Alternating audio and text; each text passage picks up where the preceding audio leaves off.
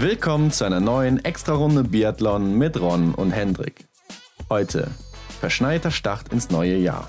Pacht, Hertha, Oberhof. Enttäuschung bei den Deutschen.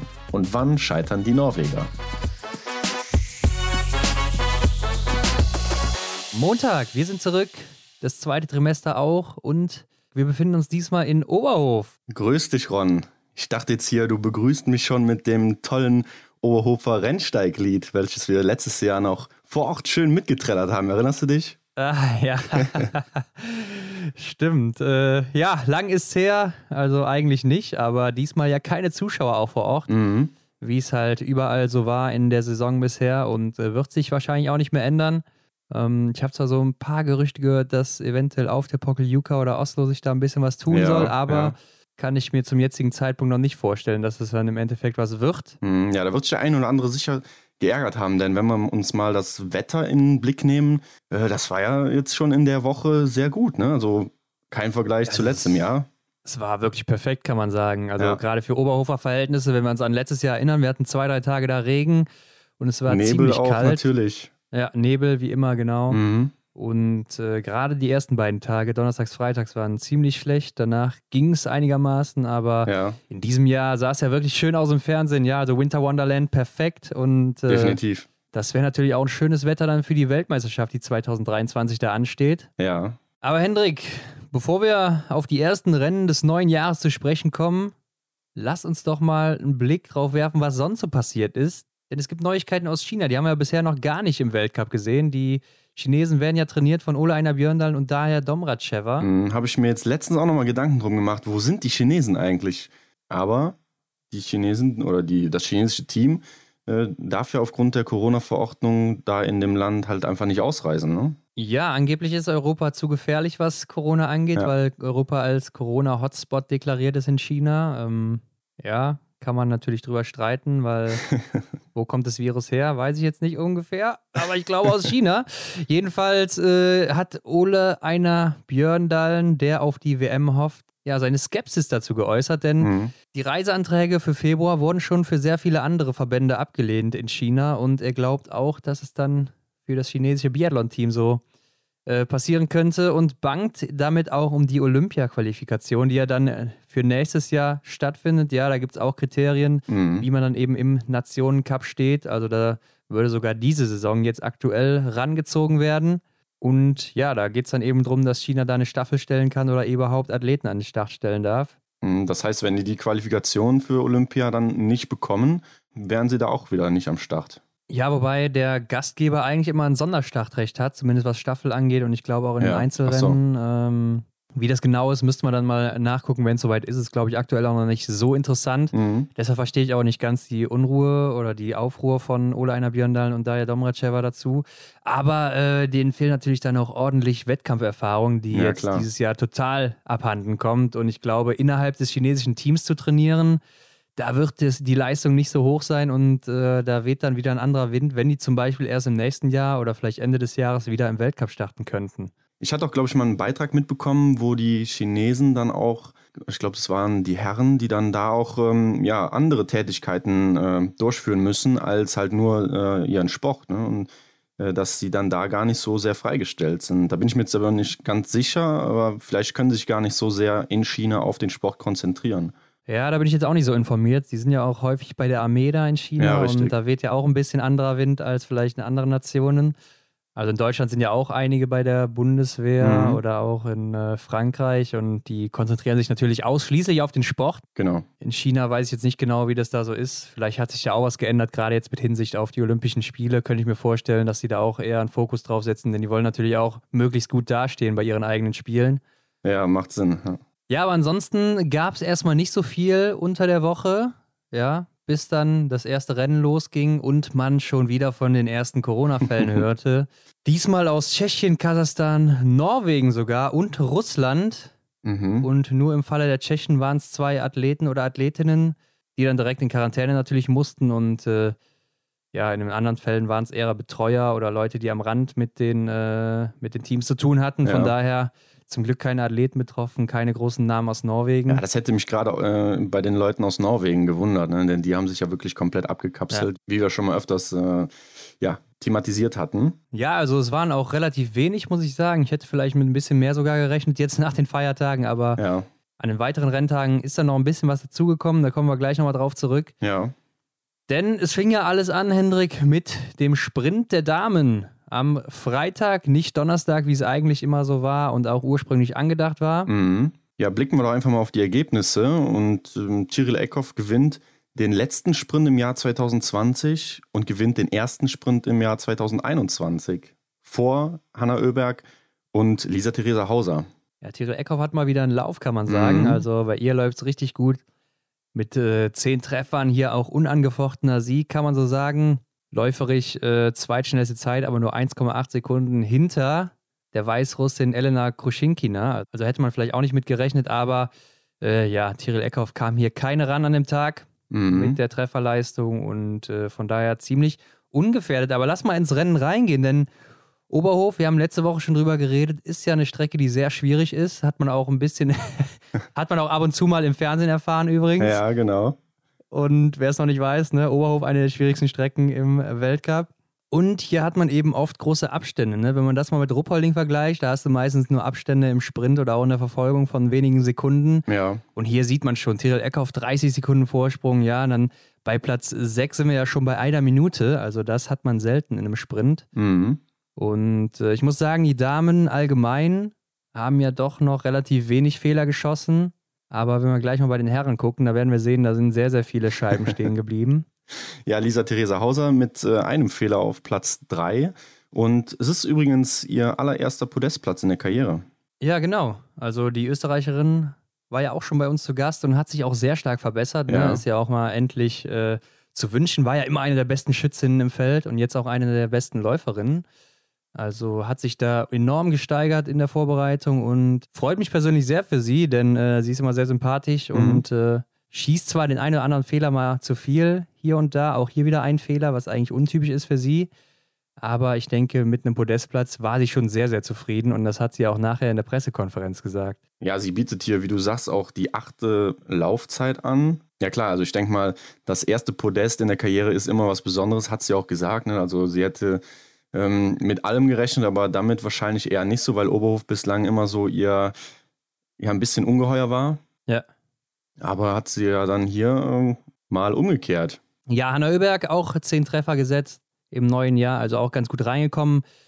Läuferig, äh, ja, ist glaube ich hier auch Luft nach oben bei ihr. Nur die 14. Zeit, also 37 Sekunden zurück. Ja, das kennt man anders aus dem ersten Trimester. Ja, kam vielleicht auch mit der Strecke nicht so gut klar. Man sieht es auch ganz gut an Elvira Oeberg, die ja auch im ersten Trimester eine der schnellsten Läuferinnen war. Hat hier mit einer Minute Rückstand schon die 26. Laufzeit. Also mhm.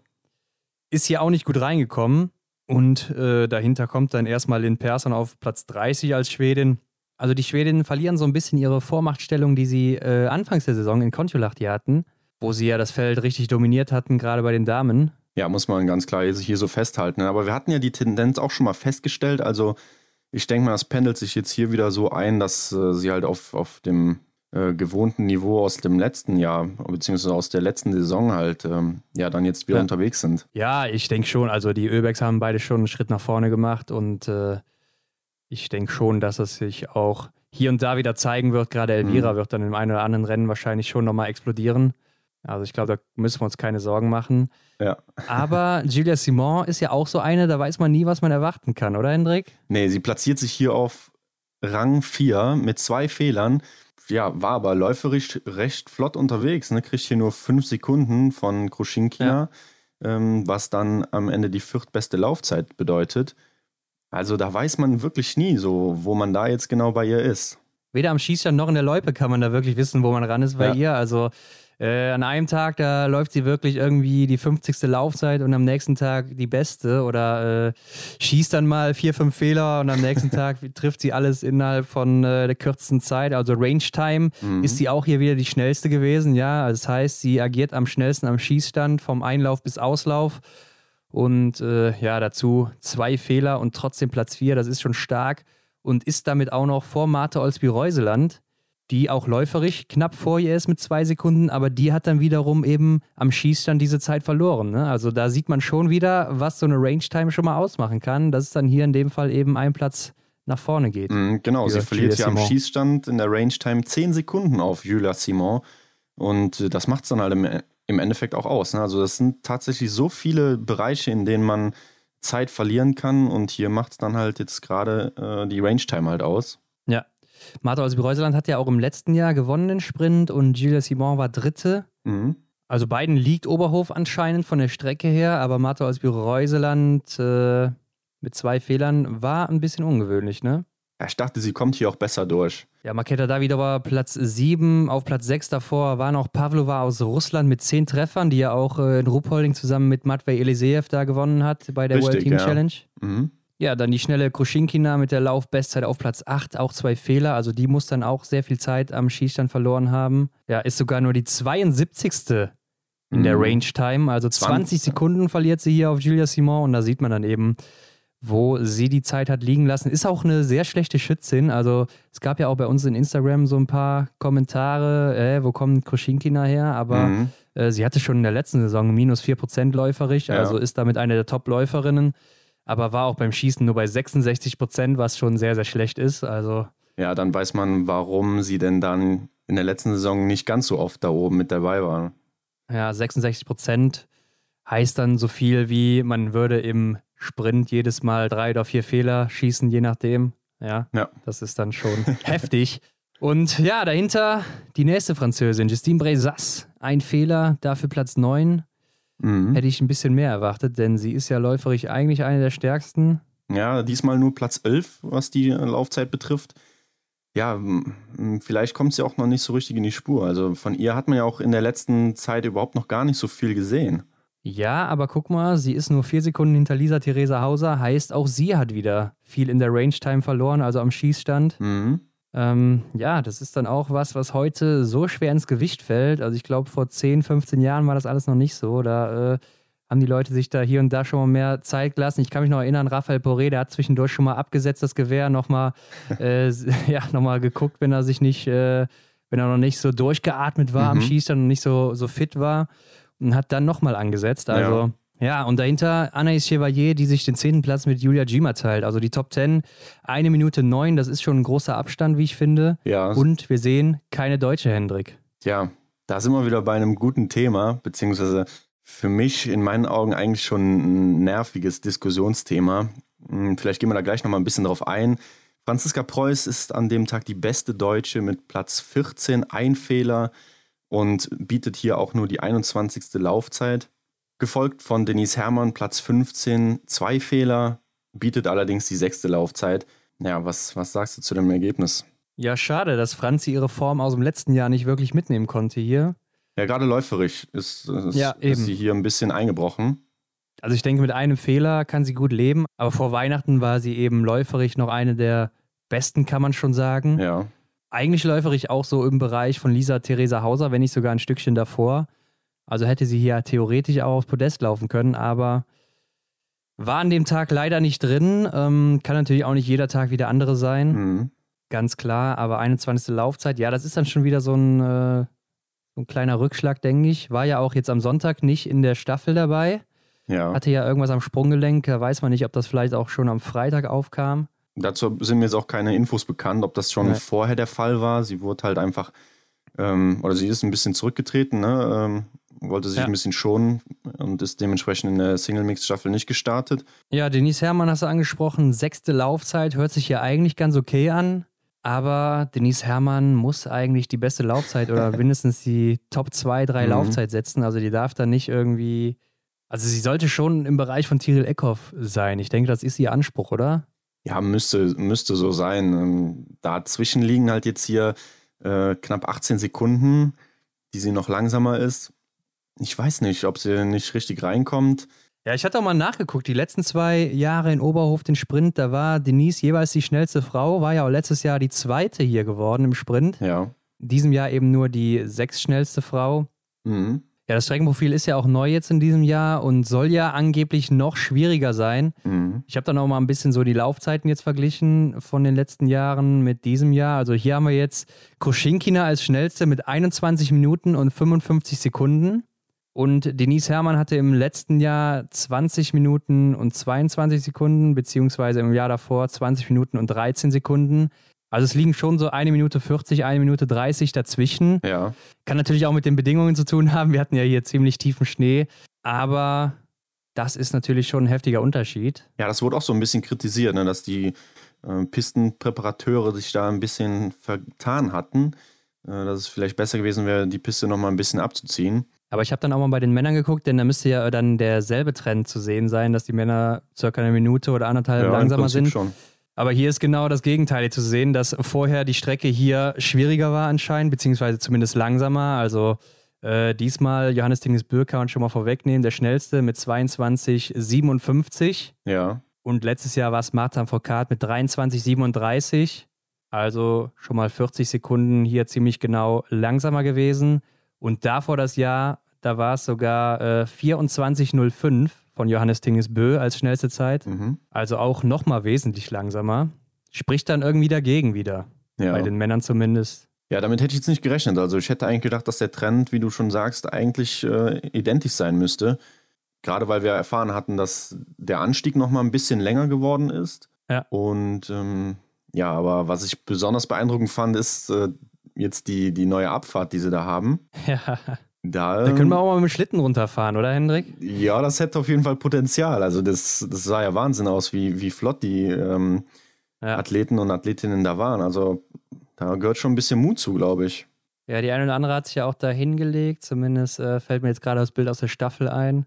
Ja, von Julia genau, Schweiger, die genau, sich ja da ja. hingelegt hat. Äh, ja, richtig. Der ist anscheinend da ein bisschen zu schnell wurde, so wie das aussah. Mhm. Aber okay, Hendrik, äh, lass uns mal weiter gucken. Platz 23, Selina Gasparin.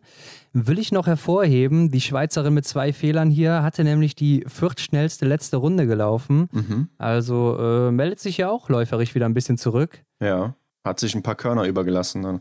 Und direkt dahinter ist dann eben Elvira Oeberg im blauen Trikot gestartet. Mit einem Fehler ähm, konnte sie auch überhaupt nicht an die Leistung vom ersten Trimester anknüpfen hier. Vielleicht überraschend auch äh, Dorothea Viera auf Platz 31 mit zwei Fehlern. Hat ja auch nur die 34. Laufzeit. Ja, was soll man da sagen? Also nach ihrem Aufwärtstrend, den man so im Dezember ein bisschen vermutet hatte, ging es dann doch wieder bergab. Mhm.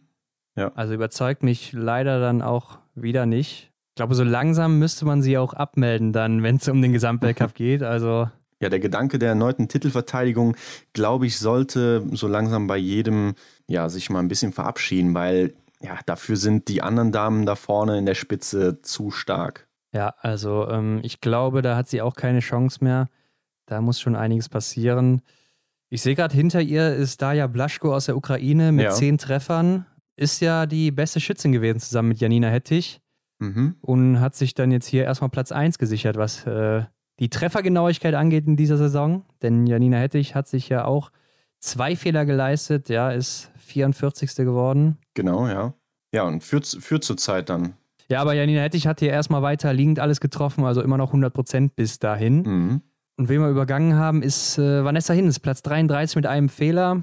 Ja, und die 39. Laufzeit zusammen, ich glaube, mit der Schwester von der Kruschinkina. Ich glaube, Elena heißt sie. Ja, und zusammen mit Janina Hettich. Also die drei waren ah, hier tatsächlich ja. alle äh, zeitgleich, was die Laufzeit angeht. Mhm, ja.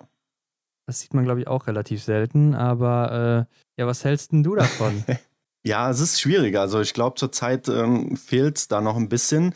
Ähm, wir versuchen es jede Woche so, so nett wie möglich auszudrücken. Aber ja, ich glaube, die, die Frauen wissen ganz genau, selber am besten, an welchen Schrauben sie drehen müssen, äh, damit sie da noch ein Stückchen weiter nach vorne kommen. Das Potenzial ähm, ist auf jeden Fall vorhanden. Ich kann mir nicht vorstellen, dass das jetzt schon so äh, alles ist, was sie aus sich rausholen können oder dass man da nicht noch ein bisschen was verbessern kann. Ja, es ist halt irgendwie zur Zeit so wöchentlich grüßt das Murmeltier, wenn man dieses Sprichwort mal abändert. Äh, ja. ja, das ist, das taugt noch nicht ganz so, wie man sich das gerne wünscht. Nee, also das sind ja schon fast vier Strafrunden, die die da an Zeit verlieren, die mhm. die als Handicap haben und da kann man sich ausrechnen, dass da nichts bei rumkommen kann. Was ich aber sehr enttäuschend finde, ist Platz 49 Anna Weidel. Ja, zehn Treffer. Zehn Treffer, was erstmal sehr gut war und sie ist ja auch eine schnelle Schützin. Also zwölfte Range-Time auch hier, ja. Ja. Was ziemlich gut ist. Ja, kriegt nur knapp sieben Sekunden. ja, sie ist immer eine der besten Schützinnen, also auch der schnellsten Schützinnen, da kann man echt nichts gegen sagen, aber läuferig äh, habe ich ein bisschen mehr erhofft. Hier nur die 88. Laufzeit von 104 Starterinnen. Ja. Kriegt hier 2 Minuten 35 in einem Sprint und äh, das hat man schon sehr früh gemerkt. Also ich glaube, vom ersten Schießen war sie schon über eine Strafrunde zurück auf die schnellen Läuferinnen. Ja. Habe ich mehr erhofft, gerade nach dem Verfolger, wo sie ja wirklich gut gelaufen ist. Ich glaube, da hatte sie die 11. oder 12. Laufzeit mhm. und hat sich ja da ordentlich nach vorne gearbeitet in Hochfilzen. Ja, ich denke, da gibt es. Aber hier, äh, da musste man ja Angst haben, dass sie nicht mehr ankommt, oder? Ja, ich denke, da gibt es jetzt viele Faktoren, die da eine Rolle spielen können. Ne? Also ganz klar wieder Material, weil, ähm, wie du sagst, in Hochfilzen war es ja noch ähm, zufriedenstellend und ähm, vielleicht auch die erschwerten Bedingungen dann da an dem Tag.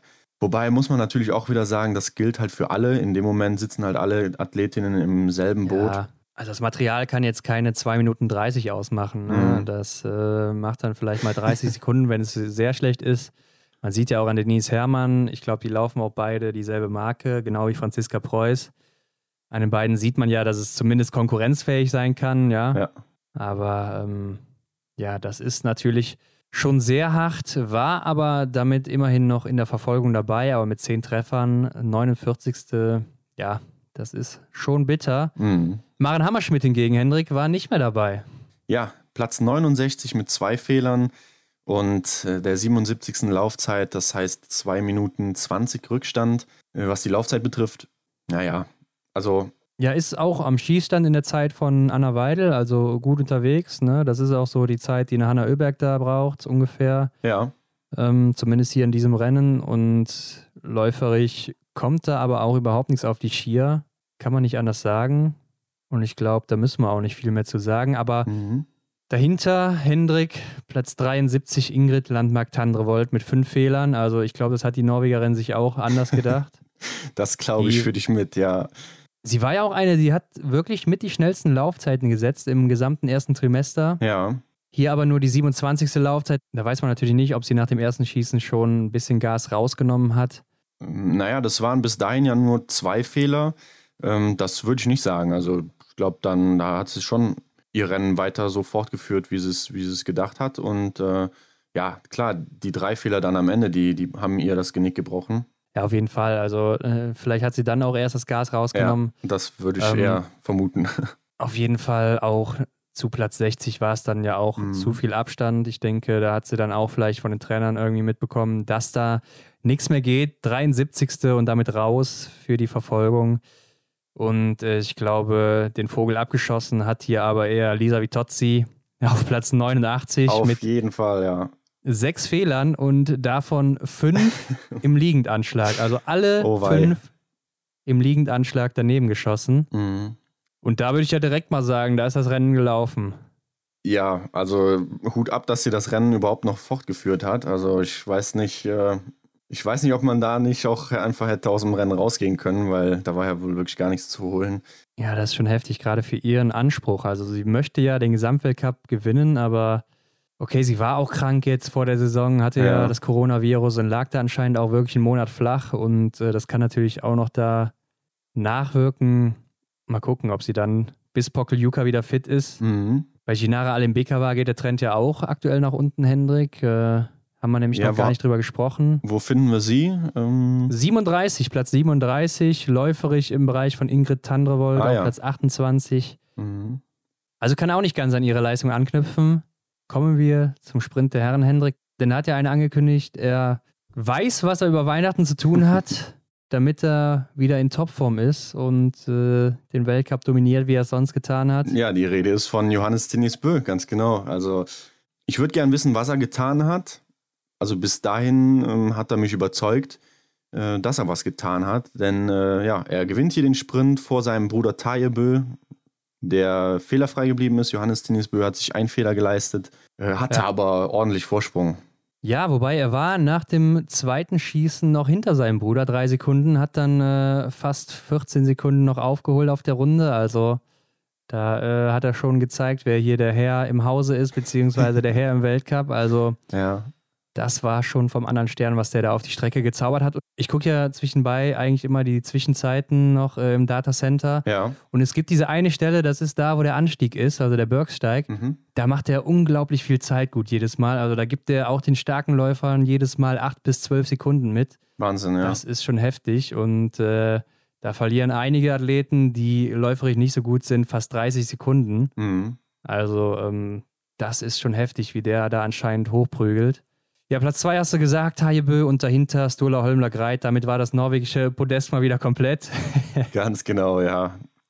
Er ist auch fehlerfrei geblieben. Er gefällt mir richtig gut am Schießstand. Also sehr stabil. Ähm, Ja. Hat auch hier die sechste Laufzeit. Der ist einfach der Wahnsinn, der Kerl. Der ist so jung Das noch, wird hier einfach reingeschmissen. Das ist seine erste volle Weltcup-Saison, wo er von Anfang an dabei ist. Mhm. Und er schießt unglaublich gut in dem jungen Alter und er läuft auch relativ stabil. Also ist zwar nicht äh, der schnellste Läufer oder einer der schnellsten, aber ähm, ja, er gehört schon zu den Top 10 Läufern.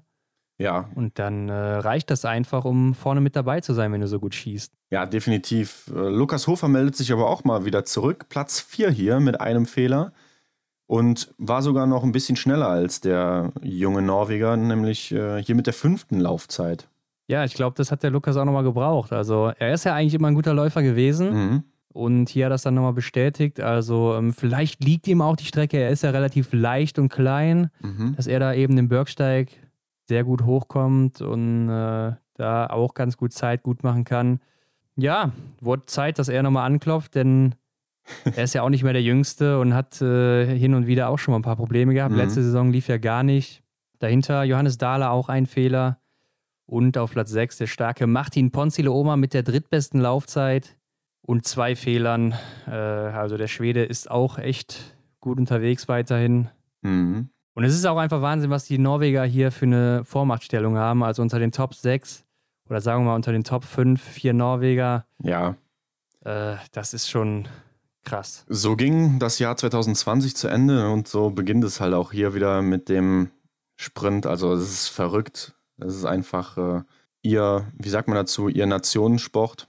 Und das, das sieht man halt äh, in diesem Jahr oder in dieser Saison nochmal einmal mehr, als man sowieso schon mal in der Vergangenheit gesehen hat. Ja, ich vermute auch fast, dass sich das nicht mehr ändern wird. Also Mhm. das ist schon, ist schon Wahnsinn. Äh, es sind auch einfach Top-Athleten. Ne? Klar kann man jetzt hier wieder über Material reden. Man sieht, die sind alle läuferig vorne, aber ich glaube, die pushen sich auch gegenseitig. Und wenn du dann auch so Leute hast wie äh, Johannes Tingnes Bö, Taje Bö, Ja. dann willst du auch als Athlet da mit aufschließen. Und wenn du das nicht hast, wir hatten auch mal Benjamin Vega bei uns im Interview, der hat ja gesagt, er hatte nie einen, Richtig, der ja. so Vorbild für ihn war im Training. Mhm. Und er glaubt, dass das auch was war, was ihm so gefehlt hat in seiner Entwicklung. Ja. Denn er war ja früher auch einer der stärksten in der, äh, in der Juniorenzeit Mhm. und konnte vorne mithalten. Und nachher musste er sich das härter erarbeiten als vielleicht der ein oder andere.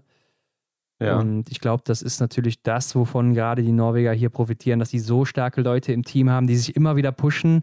Denn du bist ja nicht mal für die Staffel unbedingt gesetzt, wenn du einer von den Vieren bist, die hier gerade oben sind. Da kommt noch Wettle Christiansen hinterher. ja. Und dann äh, hast du auch noch Erland Björntegard, der auch äh, jedes Mal aufs Podium laufen könnte. Mhm. Ja, und dann hast du in der zweiten Riege noch Sievert Backen, der hier das erste Mal dabei war, oder Alexander Fjeld Andersen. Also quasi unerschöpflich der norwegische Pott. Ja, ich glaube, es gibt unzählige äh, junge, äh, strebsame Athleten in Norwegen, die halt einfach so die Bös als Vorbild haben, ne? die, die Könige des Sports äh, und die dann da einfach ja ein Teil von sein wollen und halt Ähnliches leisten wollen, wie, wie sie es äh, vorleben. Und ich glaube, ja, da stimmt einfach die Dynamik im Team und äh, die pushen sich alle gegenseitig. Ähnliches Szenario war ja auch in Schweden über die Corona-Sommerpause ähm, die sich da im Ja. Team alle gegenseitig gepusht haben. Und, und das sollte ja auch so ein bisschen Erfolgsgeheimnis gewesen sein, zumindest fürs erste Trimester von den Schweden halt. Also da sieht man schon ein paar Parallelen. Hm, Klar, in Norwegen ist es nochmal eine Nummer größer. Ja, ich glaube, in den Schweden spielt dann gerade noch so das Alter mit rein, dass so ein Samuelsson jetzt so in das Alter kommt, wo er dann halt wirklich auch seine Leistung abrufen kann. So, so das, oder auch Ponzilo Oma, was sie halt über die letzten ein, zwei, drei Jahre so trainiert haben, dass sie das jetzt endlich äh, quasi die Früchte ernten Mhm. können, wie man so schön sagt. Ja. ähm, ich glaube, dass das da wirklich mit reinspielt. Aber das hat man ja auch in den letzten Jahren immer wieder in Frankreich gesehen, wo Martin Foucault eben die Leute so gepusht hat. Also da hat man ja auch mittlerweile ein super starkes Team oder auch schon seit mehreren Jahren. Ja. Äh, mit Jacqueline, der danach kommt, oder Fabien Claude und äh, Quentin Fiormaillet, der da auch ziemlich von profitiert hat, würde ich sagen. Antona Guillonard hat man ja auch noch in dem Team. Also die sind auch wirklich alle stark geworden. Man hat halt immer das Gefühl, dass da jemand ist in den großen Teams, wie du jetzt gesagt hast, Martin Foucault, der über allem stand so ein bisschen und der die Leute mitgezogen hat. Ne? Und so kann ich mir vorstellen, dass das äh, die Böll-Brüder tun, ne? die, ja. die einfach so eine Magie um sich haben, ne? dass man einfach da äh, genauso gut oder, oder mitziehen möchte und den dementsprechend enorme Fortschritte macht. Ja, man sieht ja auch einfach dann erstmal, was überhaupt möglich ist so im Sport, dass man vielleicht noch schneller laufen kann, dass man noch schneller oder genauer schießen kann ja. und äh, dass man vorher vielleicht auch gar nicht so für möglich gehalten hat. Es gibt ja auch so ein paar Studien dazu, wie Weltrekorde zum Beispiel 10, 15, 20 Jahre lang nicht geknackt wurden. Mhm. Und dann, sobald einer die geknackt hatte, haben die anderen dann auch innerhalb von einem Jahr nachgezogen und äh, ähnliche Werte erreicht in verschiedenen Sportarten. Ja. Also ähm, einfach, weil man dann diese Blockade im Kopf vielleicht weg hat oder einfach sieht, was möglich ist. Und ich glaube, das ist was, was sehr, sehr wichtig ist. Und deshalb auch nochmal mehr Hochachtung vor Leuten wie Martin Foucault oder vielleicht auch Raphael Poré damals mhm, schon, die ja. ja so aus dem Nichts kamen und so Alleinunterhalter waren in ihrem Land und trotzdem da rausgewachsen sind, weil sie einfach so großartige Athleten waren. Mhm dann für die Nachwelt dann eben diese, diesen Weg bereiten konnten. Ne? Ja, vielleicht ist das Thema Komfortzone da auch ein, großes, äh, ein großer Punkt. Denn ja, wenn du als Athlet denkst, so, ja, boah, ich war jetzt heute schon wieder an der Grenze, aber siehst dann da vorne jemanden, der offensichtlich nochmal weitergegangen ist oder offensichtlich ja. nochmal mehr Potenzial hat, der treibt dich natürlich dann äh, nochmal mehr, um halt einfach nochmal einen Schritt weiter zu gehen. Und ich glaube, das fehlt in manch anderen ähm, Nationen. Und umso schwerer ist es natürlich dann auch für so eine Leitperson ähm, oder Leitfigur, dann halt sein Level trotzdem nochmal selber zu verbessern. Ja, denn da hat sich auch Simon Schemp jetzt an diesem Wochenende zu geäußert. Er kritisiert nämlich den deutschen Verband und sieht Defizite im Nachwuchs. Mhm. Also so schreibt zumindest die Sportschau, ja. die ihn da zitiert haben. Und äh, er sagt, dass in Deutschland halt ja, die Leute relativ alt sind mit Benny Doll, Arne ja. Pfeiffer, Erik Lesser, alle schon jenseits der 30 oder Benny Doll gerade 30 geworden. Er selber natürlich auch. Mhm. Und die nächsten, die nachkommen, werden jetzt so Philipp Horn, Lukas Fratscher, die 26 sind und danach kommt auch nichts mehr, ja. Und oder da denkt er so, dass da der Zug irgendwo verpasst wurde, denn früher war das schon ziemlich anders, wenn wir mal an die Zeiten denken mit Sven Fischer, mit Michael Greis, mit äh, auch Marc Kirschner damals noch, da hatte man immer neue junge Leute, die nachgestoßen sind. Ja. Ja, und heute ist es wirklich ein bisschen so, dass man die sucht, wo man jetzt sagt, oder die vielleicht dann auch auf so einer Stufe stehen könnten wie Stola Holmler Greit oder Johannes Dahle oder auch Emilien Jacquelin, ne? Hm, ja klar, die halt in den frühen 20er Jahren äh, dann schon mal hier auf dem Podest stehen. Ganz klar. Ja. Das, das fehlt der deutschen Mannschaft. Das war ja auch schon bei Simon Schemse oder auch bei Arne Pfeiffer. Die haben auch schon mit 22, 23 oben mitgespielt und ja. waren äh, Top-Athleten, die ja immer mal wieder mit äh, reingelaufen sind vorne. Mhm. Und das ist jetzt so ein bisschen weggefallen und da ist natürlich dann auch fraglich, wer kommt danach?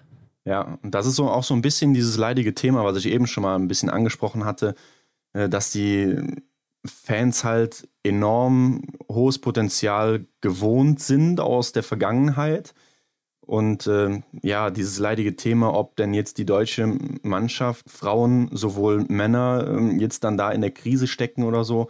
Ja, das ist so ein bisschen, also es nervt mich schon fast. Ja, aber siehst du den einen, der jetzt in den nächsten Jahren da nachrücken könnte und vielleicht auch da oben mitspielen könnte aus Deutschland? Mm, nee, das tue ich nicht und da würde ich dem Simon auch recht geben. Aber man muss halt auch mal sehen, dass man, dass Deutschland klar schon, schon eine Biathlon-Nation ist, aber ähm, jetzt nicht vergleichbar mit, mit Norwegen, Schweden oder anderen äh, Nationen, wie Frankreich zum Beispiel auch. Ähm, ich vergleiche das schon immer schon mal ganz gerne mit zum Beispiel Eishockey oder so. Da sind die Kanadier, weil es halt einfach Nationensport ist äh, oder Nationensport Nummer eins ist, da auch ganz vorne. Ne? Und so ist es halt im Biathlon, sind es die Norweger oder auch im, Lang auch im Langlauf. Ähm, ja, aber es war halt nicht immer so. Also damals war es vielleicht Ola Einer Björndalen und Danach, ja, gab es auch einzeln, einzelne gute Leute wie Halvard Hannewold mhm. oder, ähm, oder Frode Andresen. Ja, Lars Berger war ein schlechter Schütze, aber verdammt starker Läufer. das waren halt Leute, ja, ich würde mal sagen, in so einem Bereich von Sebastian Samuelsson vielleicht, der mal nach vorne läuft oder dann auch mal wieder zurückfällt oder sagen wir mal sowas wie Simon Detieu vielleicht. Mhm. Ja, aber Sven Fischer, Michael Greis, Rico Groß, Frank Luck, das waren alles Leute, die haben oder konnten den Gesamtweltcup gewinnen oder auch jedes Rennen gewinnen. Mhm.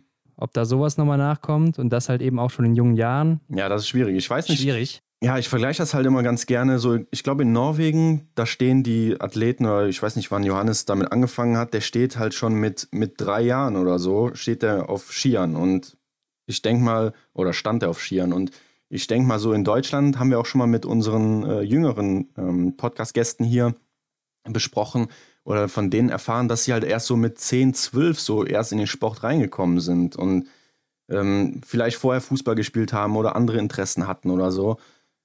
Also ich glaube, dann so früh in der Entwicklung tut sich halt da schon echt viel, ähm, was dann eventuell dem einen oder anderen hier in Deutschland fehlt. Ja, ich glaube, es kommt auch einfach darauf an, aus welcher Region du kommst. Also ich denke, wenn du aus Bayern oder so kommst oder vielleicht auch aus Thüringen, Oberhof, die Ecke, dann wirst du schon früher auf Skiern mal stehen. Ja. Aber nenn mir mal einen Biathleten aus der Kölner Region oder vielleicht auch aus Hamburg oder sowas, da wirst du keinen finden. Nee, natürlich nicht, ja. Der ist dann vielleicht ein super Leichtathlet, Mhm. Aber könnte vielleicht ein Top-Biathlet sein, man weiß es nicht, aber er wird es niemals erfahren, weil er Biathlon niemals testen wird in seinem ganzen Leben. Genau, da hatte doch, äh, ich glaube, im Gespräch mit Anna Weidel hatte sie uns doch mal erzählt, so sie glaubt, dass ja. ein Trainer hat mal gesagt, äh, unser deutsches äh, Langlauftalent sitzt wahrscheinlich irgendwo in, in der Mitte, in der Mitte so. von Deutschland oder so und äh, ja. spielt Fußball oder sowas. Genau. Ja, ey, aber Ron, wir sind ein bisschen abgeschwiffen hier von der Ergebnisliste. Auf jeden Fall. Lass uns doch mal in die Liste reinschauen und ähm, ja, über die Deutschen sprechen. Ja, oder vielleicht noch Emilien Jacquelin rausgreifen, der mit zwei Fehlern 14. wird, denn dahinter ist direkt Benedikt Doll ah, ja. mit einem Fehler. Mhm. 25. Laufzeit, 1 Minute 15 kriegt er von Johannes Dingesbö. Das ist nicht sein Anspruch. Er hat ja auch selber gesagt, er kriegt nicht wirklich Spannung auf den Ski. Mhm. Ja, und Sprintweltmeister aus Antols Alexander Loginov auf Platz 19 leistet sich einen Fehler. Der kommt auch nicht so richtig voran. Nee, ich lese auch immer mal wieder hier, dass der vielleicht auch irgendwo ein paar Probleme noch hat. Also ja. Rückenprobleme oder was weiß ich. Bereitet sich auch immer alleine vor. Ich war, war ja auch nicht so ganz schlau aus ihm. Äh, auf jeden Fall läuft es nicht, das kann man festhalten. Und Philipp Horn, zweitbester Deutscher mit einem Fehler. Platz 23. Genau, aber läuferig 34. nur. Also da warten wir auch ein bisschen mehr von Philipp, oder? Hm, ja, gerade weil er halt in Oberhof letztes Jahr so gut war. Gerade im Massenstart, ne, sein Karriere-Highlight gewesen. Da Stimmt. war er Sechster geworden. Ja, sechster Platz. Mhm. Zwei Plätze dahinter. Erik Lesser mit zwei Fehlern war auch der schnellste Deutsche, aber auch nur die 22. Laufzeit. Also Erik habe ich auch noch gesehen, ist ziemlich verhalten angegangen, hat dann zwischendurch mal wieder Gas gegeben und ganz gut zugelegt, aber ich glaube, gegen Ende war auch nicht mehr viel drin. Ja. Zwischen den beiden liegt übrigens Sievert Backen der mhm. ja norwegischer Meister war im Sprint. Ah ja, auch hier fehlerfrei geblieben. Läuferisch noch nicht so in Schwung, aber äh, ich denke, ist für einen Weltcup-Einstand ganz gut. War das sein Debüt? Ja, war sein Weltcup-Debüt, hat auch im IBU-Cup die letzten drei Rennen, die er absolviert hat, da gewonnen. Mhm. Also der Junge ist schon, der wird, glaube ich, auch nochmal kommen. Die Norweger müssen sich wirklich keine Sorgen machen. Arndt Pfeiffer, sehr enttäuschend auf Platz 47 mit drei Fehlern ja, da war stehend irgendwie der Wurm drin. Also das hat ihn auch sichtlich selbst geärgert, hat er im Interview nochmal gesagt. Lukas Fratscher hat ja auch nochmal die Chance bekommen, ist aber mit Platz 61 so knapp an der Verfolgung äh, gescheitert mit zwei Fehlern. Ja, da hat man auch schon sehr früh gemerkt, dass er fehlerfrei bleiben muss, um dabei zu sein. Also läuferig auch sehr schwach, 70. Laufzeit, 2,24 kriegt er hier mit. Ja. Ja, und du hast Simon Schemp übersprungen, der nämlich oh. 58. geworden ist. Ah, mit einem ja. Fehler.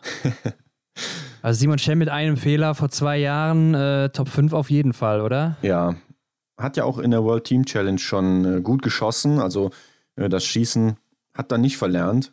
Aber nee, ja, ganz und gar nicht. So also Schießen du, läuft gut. Wie du sagst, so mit dem einen Fehler, den man sich dann im Sprint mal leisten kann, hätte man eigentlich den Simon, so wie man ihn aus vergangenen Jahren kennt, eigentlich weit oben erwartet.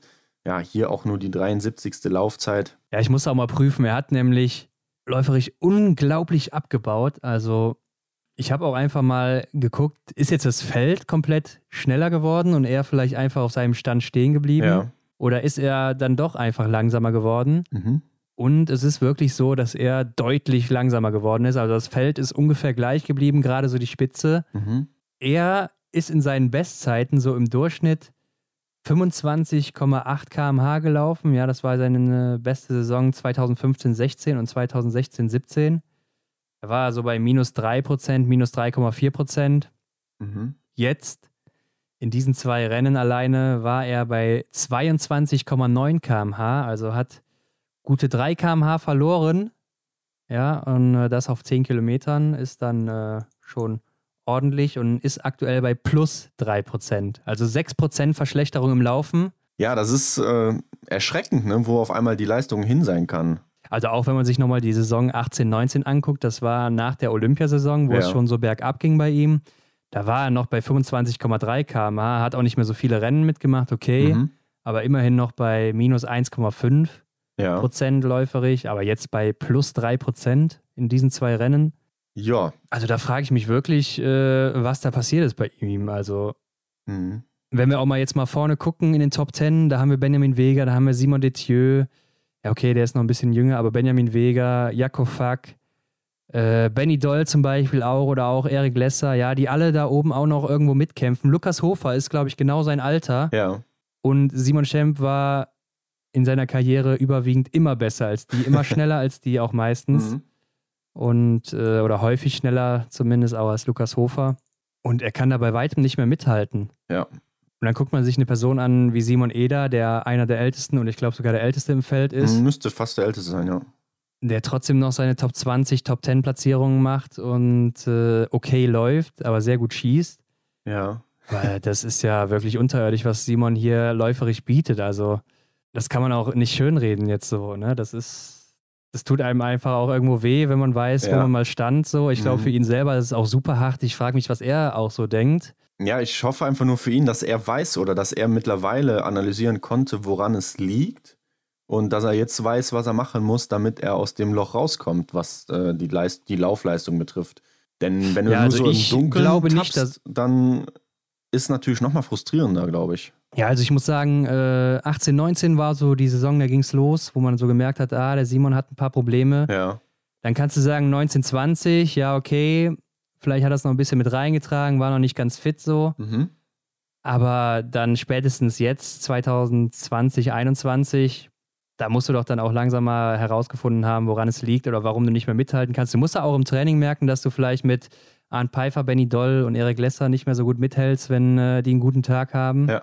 Weiß ich nicht, was da los ist, dass er da nicht mehr mithalten kann. Mhm. Obwohl auf Rollerski läuft es ja auch immer ganz gut. Also bei den deutschen Meisterschaften ist Ja, er ja in richtig. deren äh, Laufbereich, ja. Da passt dann merkwürdigerweise wieder. Hm.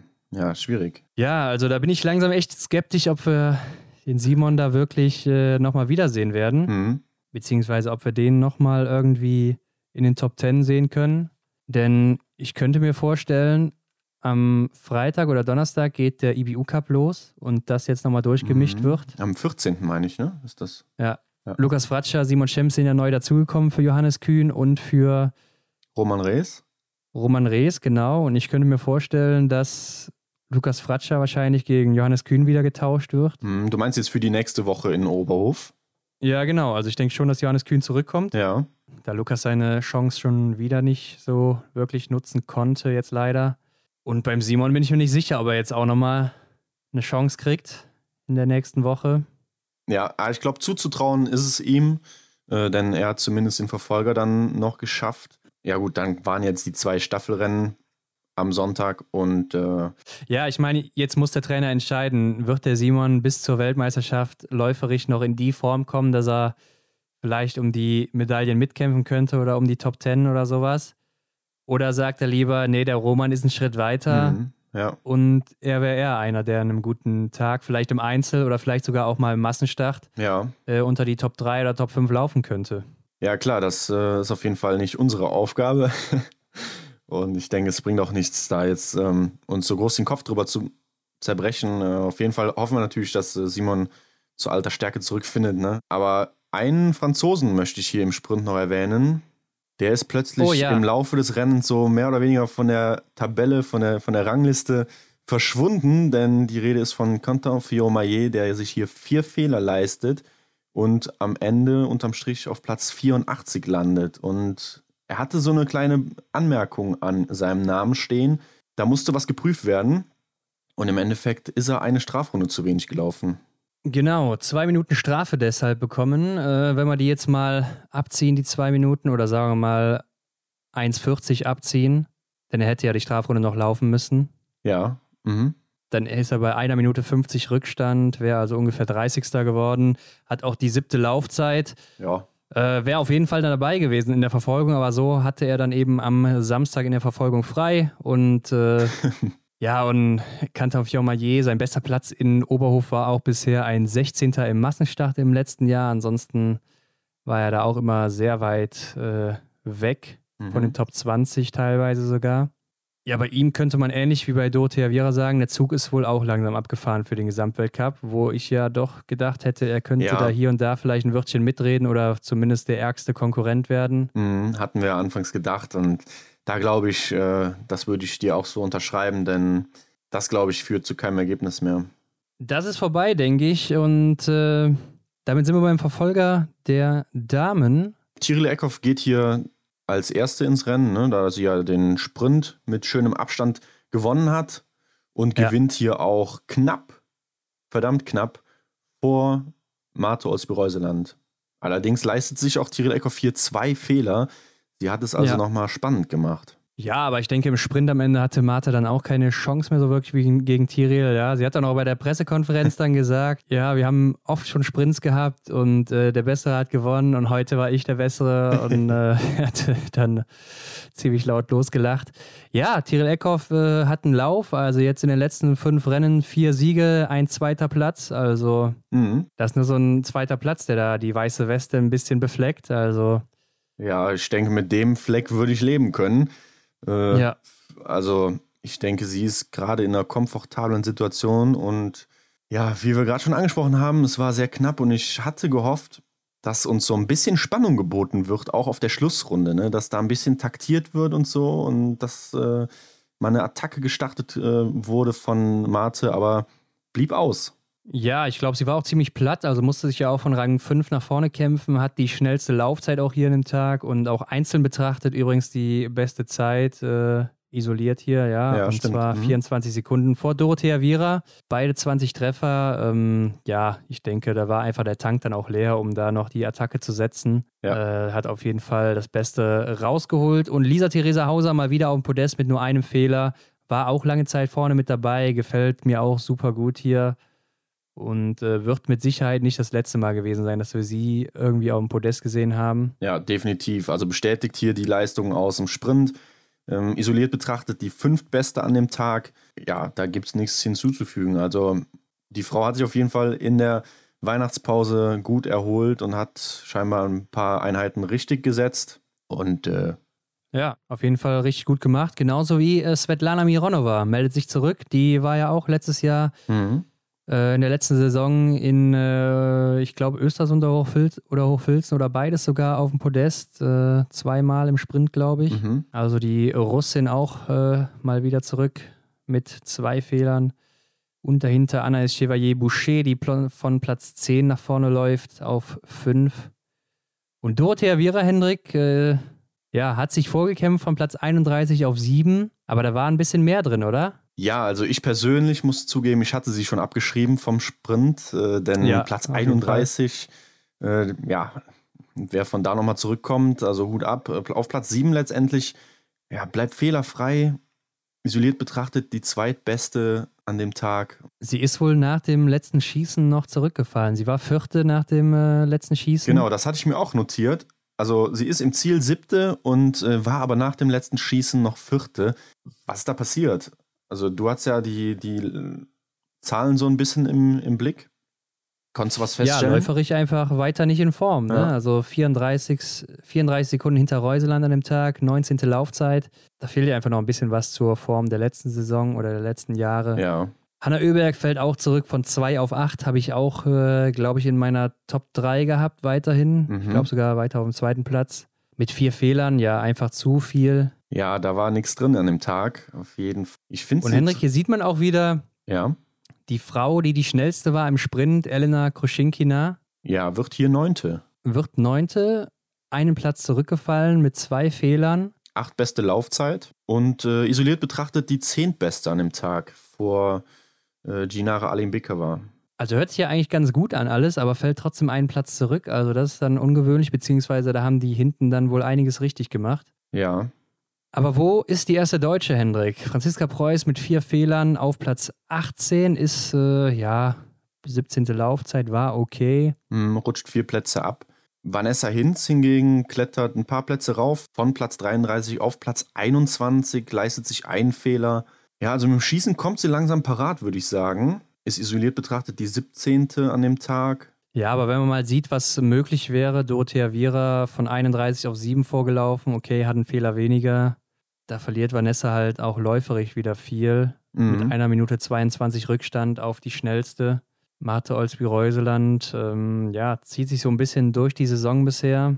Aber ich denke, es geht schon besser noch als im Dezember.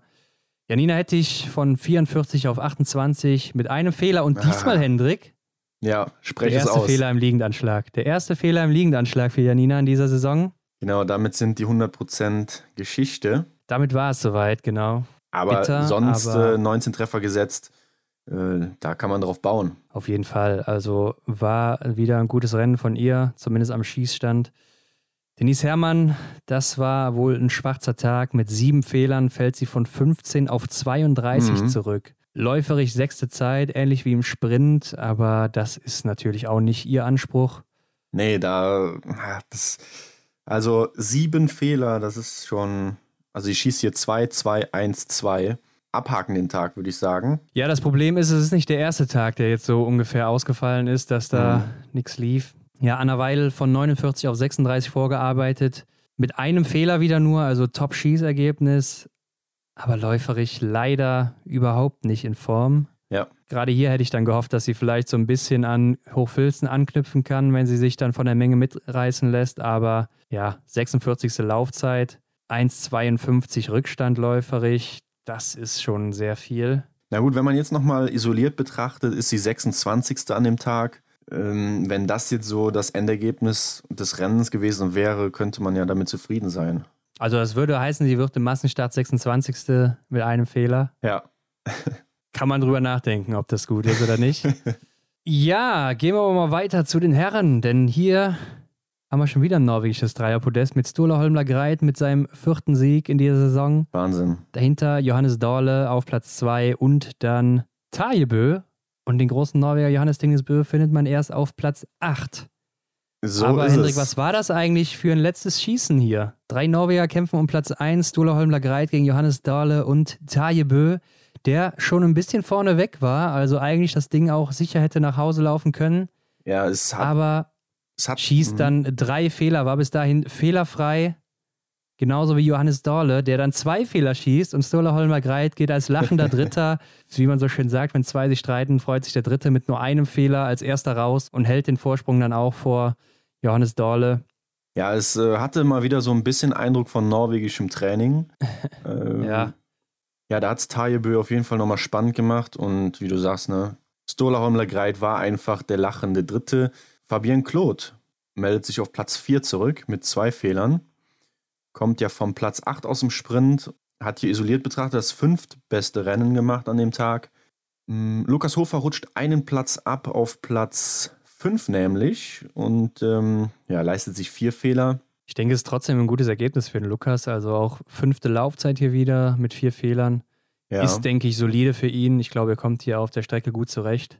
Mein Freund Jakob Fack, ja, Platz 6 mit einem Fehler, also der schießt auch immer sehr gut und äh, Samuelsson kämpft sich auch nach vorne, gewinnt, gewinnt sogar auf der letzten Runde den Zweikampf gegen Johannes Tingesbö mhm. und äh, wird Siebter, dahinter eben Johannes ja. und äh, der Haltet euch hat fest. ja mal da richtig daneben geschossen. Ja, für diejenigen, die das Rennen nicht gesehen haben und die Ergebnislisten noch nicht gesehen haben, Leute, Johannes Tingesbö schießt sieben Fehler. Wahnsinn. Ist natürlich der schnellste an dem Tag in der Loipe, aber also bei dem, bei dem ersten stehenden Anschlag, da hat er ja mal mächtig daneben gesetzt. Ja, also ähm, vier Fehler beim ersten Stehendanschlag. Das, ja, also läuferig kann man ja sagen, er ist wirklich in Topform. Also da kann man ihm äh, mhm. wirklich keinen Vorwurf machen. Er ist unglaublich schnell, wie immer eigentlich, auch in den letzten Jahren. Aber am Schießstand, da ist er im Moment überhaupt nicht gut unterwegs. Also hätte er sich letztes Jahr äh, so eine Trefferquote geleistet, dann wäre das mit dem Gesamtweltcup-Sieg nichts geworden. Nee, glaube ich auch. Das ist schon heftig. Also er ist gerade auf dem Trend auch, dass er seine letzten zwei Jahre so ein bisschen unterbietet, was das Schießen angeht. Ja. Und zwar deutlich, so Richtung tiefe 80 Prozent.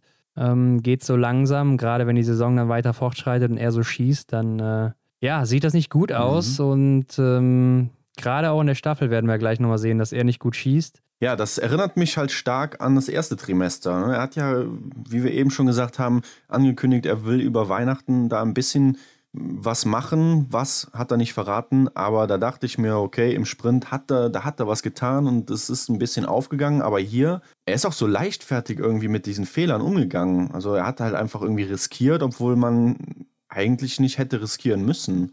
Ja, und mich wundert es auch, dass er liegend immer mal hier und da so einen Fehler hat. Also auch wenn man schon mal das Trefferbild gezeigt bekommt, sieht mhm. man, dass er dann liegend schon mal recht weit rechts oder unten ist und dann wieder links oben. Also ziemlich streut dann auch, ja. gar nicht äh, wirklich auf eine Stelle.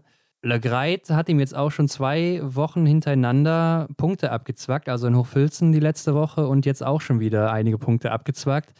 Und wenn es so weitergeht, dann ist er vielleicht nachher hier wirklich der lachende Dritte oder der lachende Zweite. Meinst ganz der am dann Ende? nachher mit dem Gesamtweltcup da steht. Das glaube ich zwar noch nicht ganz, aber. Nee, ähm, das glaube ich auch nicht. Man muss bedenken, Johannes Tingesbö kriegt ordentlich Punkte abgezogen momentan, denn er war ja, ich glaube, das war jetzt seine schlechteste Platzierung in dieser Saison. Ja, das wäre jetzt auch noch so mein Gedanke gewesen. Vielleicht hat sich der Johannes gedacht, ich brauche halt auch einfach mal ein Ergebnis, was sich lohnt zu streichen. Ja, also ich glaube, nach Streichergebnissen ist Dola Holmler gerade vor ihm. Mhm. Ähm, ja, aber dahinter Platz 9, Simon Detieu, zweite Top-10-Platzierung in diesem Winter. Ja, da haben wir auch schon bessere Jahre von ihm gesehen. Definitiv. Eigentlich auch immer so ein Anwärter auf die Top 5 im Gesamtweltcup. Mhm. Dahinter aber Arndt Pfeiffer, der der Tagesbeste war, mit ja. null Fehlern. Also schade, dass er da aus dem Sprint so eine schlechte Ausgangsposition mitgebracht hat. Ja. Denn er war hier ordentliche 45 Sekunden vor dem zweiten, nämlich Samuelsson. Und das ist schon ordentlich. Also, wenn der Arndt da äh, relativ weit vorne gestartet wäre oder sagen wir mal in den Top 15, dann wäre es relativ weit auch nach vorne gegangen für ihn. Ja, das glaube ich auch. Also er hält hier mit Erik Lesser sozusagen die Fahne hoch fürs deutsche Team. Platz 10 und 11, Erik Lesser auf Platz 11 ähm, mit zwei Fehlern. Hm, ja, ja. Arndt oder auch Erik hier äh, drittbester an dem Tag. Also mit zwei Fehlern auch noch drittbester zu sein, finde ich schon stark. Genau, und Arndt sogar mit der dritten Laufzeit. Ja. Also ähm, die beiden haben auf jeden Fall Gas gegeben. Ja, war mal wieder ein Top-Tag. Also am Material kann es ja auch nicht gelegen haben. Denn wenn ich mal gucke, Benny Doll wird 19. mit drei Fehlern und, und läuferig auch nur die 24. Zeit. Ja. Also äh, er läuft zwar andere Ski als Arndt Pfeiffer und Erik Lesser, die mhm. ja dieselbe Marke laufen. Aber Benny Doll läuft eben auch denselben Ski wie Stola Holmler Greit, ja? Ja. Kann es am Material nicht unbedingt liegen. Naja, dann kommt ja noch die Wahl der Zumindest Struktur. nicht am Ski, wollte ich ja. damit sagen. Jetzt genau. nicht äh, das Wachs. Ja, das stimmt. Also der Ski an sich sollte gepasst haben an dem Tag. Ja, Philipp Horn von Platz 23 auf Platz 29 abgerutscht, leistet sich auch leider im ersten Anschlag schon drei Fehler. Insgesamt kommt er auf vier Fehler. Ja, das ist schade, ne? Ja, der erste Anschlag hat ihn dann quasi schon zerstört. Ja. Wenn der nicht gewesen wäre, wäre es wahrscheinlich ganz gut gewesen. Aber auch hier, Philipp Läuferich, 25. Zeit, nur so im Bereich von Benny. Mhm. Ja, da haben wir in der letzten Saison auch mal das ein oder andere Rennen gesehen, wo es dann äh, mal eine Top 5 Laufzeit von ihm war. Und Simon Schemp arbeitet sich zwar nach vorne von 58 auf 45 mit nur einem Fehler. Ja, wieder mal ein Fehler. 42. an dem Tag, isoliert betrachtet. Und was sagt seine Laufzeit? 53. Kriegt hier 2 Minuten 46. Ist damit von 59 Startern der siebtschlechteste Läufer gewesen hier. Ja, Erik Lesser schießt zwei Fehler, ist isoliert betrachtet der drittbeste. Simon schießt einen Fehler, ist isoliert betrachtet der 42. Mhm. Ja. Okay, gehen wir weiter, Hendrik. Lassen wir das so stehen, genau. Dann gab es nämlich noch am Sonntag die Mixed-Staffel. Ich wollte übrigens noch anmerken, dass äh, Wettle Christiansen war auch gar nicht dabei. Ja. Und äh, war nämlich auch im Sprint äh, außerhalb der Top 60 platziert und deshalb nicht qualifiziert. Ja, und Stoller Holmler Greit hat mit dem Sieg auch das rote Trikot in der Verfolgungswertung übernommen von Emilien Jacquelin. Ja, das ist korrekt. Und Oberhof wurde dann abgeschlossen, Hendrik. Mit der ersten Mixed- und Single-Mix-Staffel in dieser Saison. Wer ging für Deutschland an den Start? Vanessa Hinz, Denise Herrmann, Benedikt Doll und Arndt Pfeiffer. Und vor dem Rennen haben wir ja noch ein paar Nachrichten bekommen, beziehungsweise gab es ja ein paar Meldungen. Nicht wir haben die Nachrichten bekommen, sondern es gab ein paar Meldungen aus von der IBU. Ah ja, du sprichst Corona mal wieder an.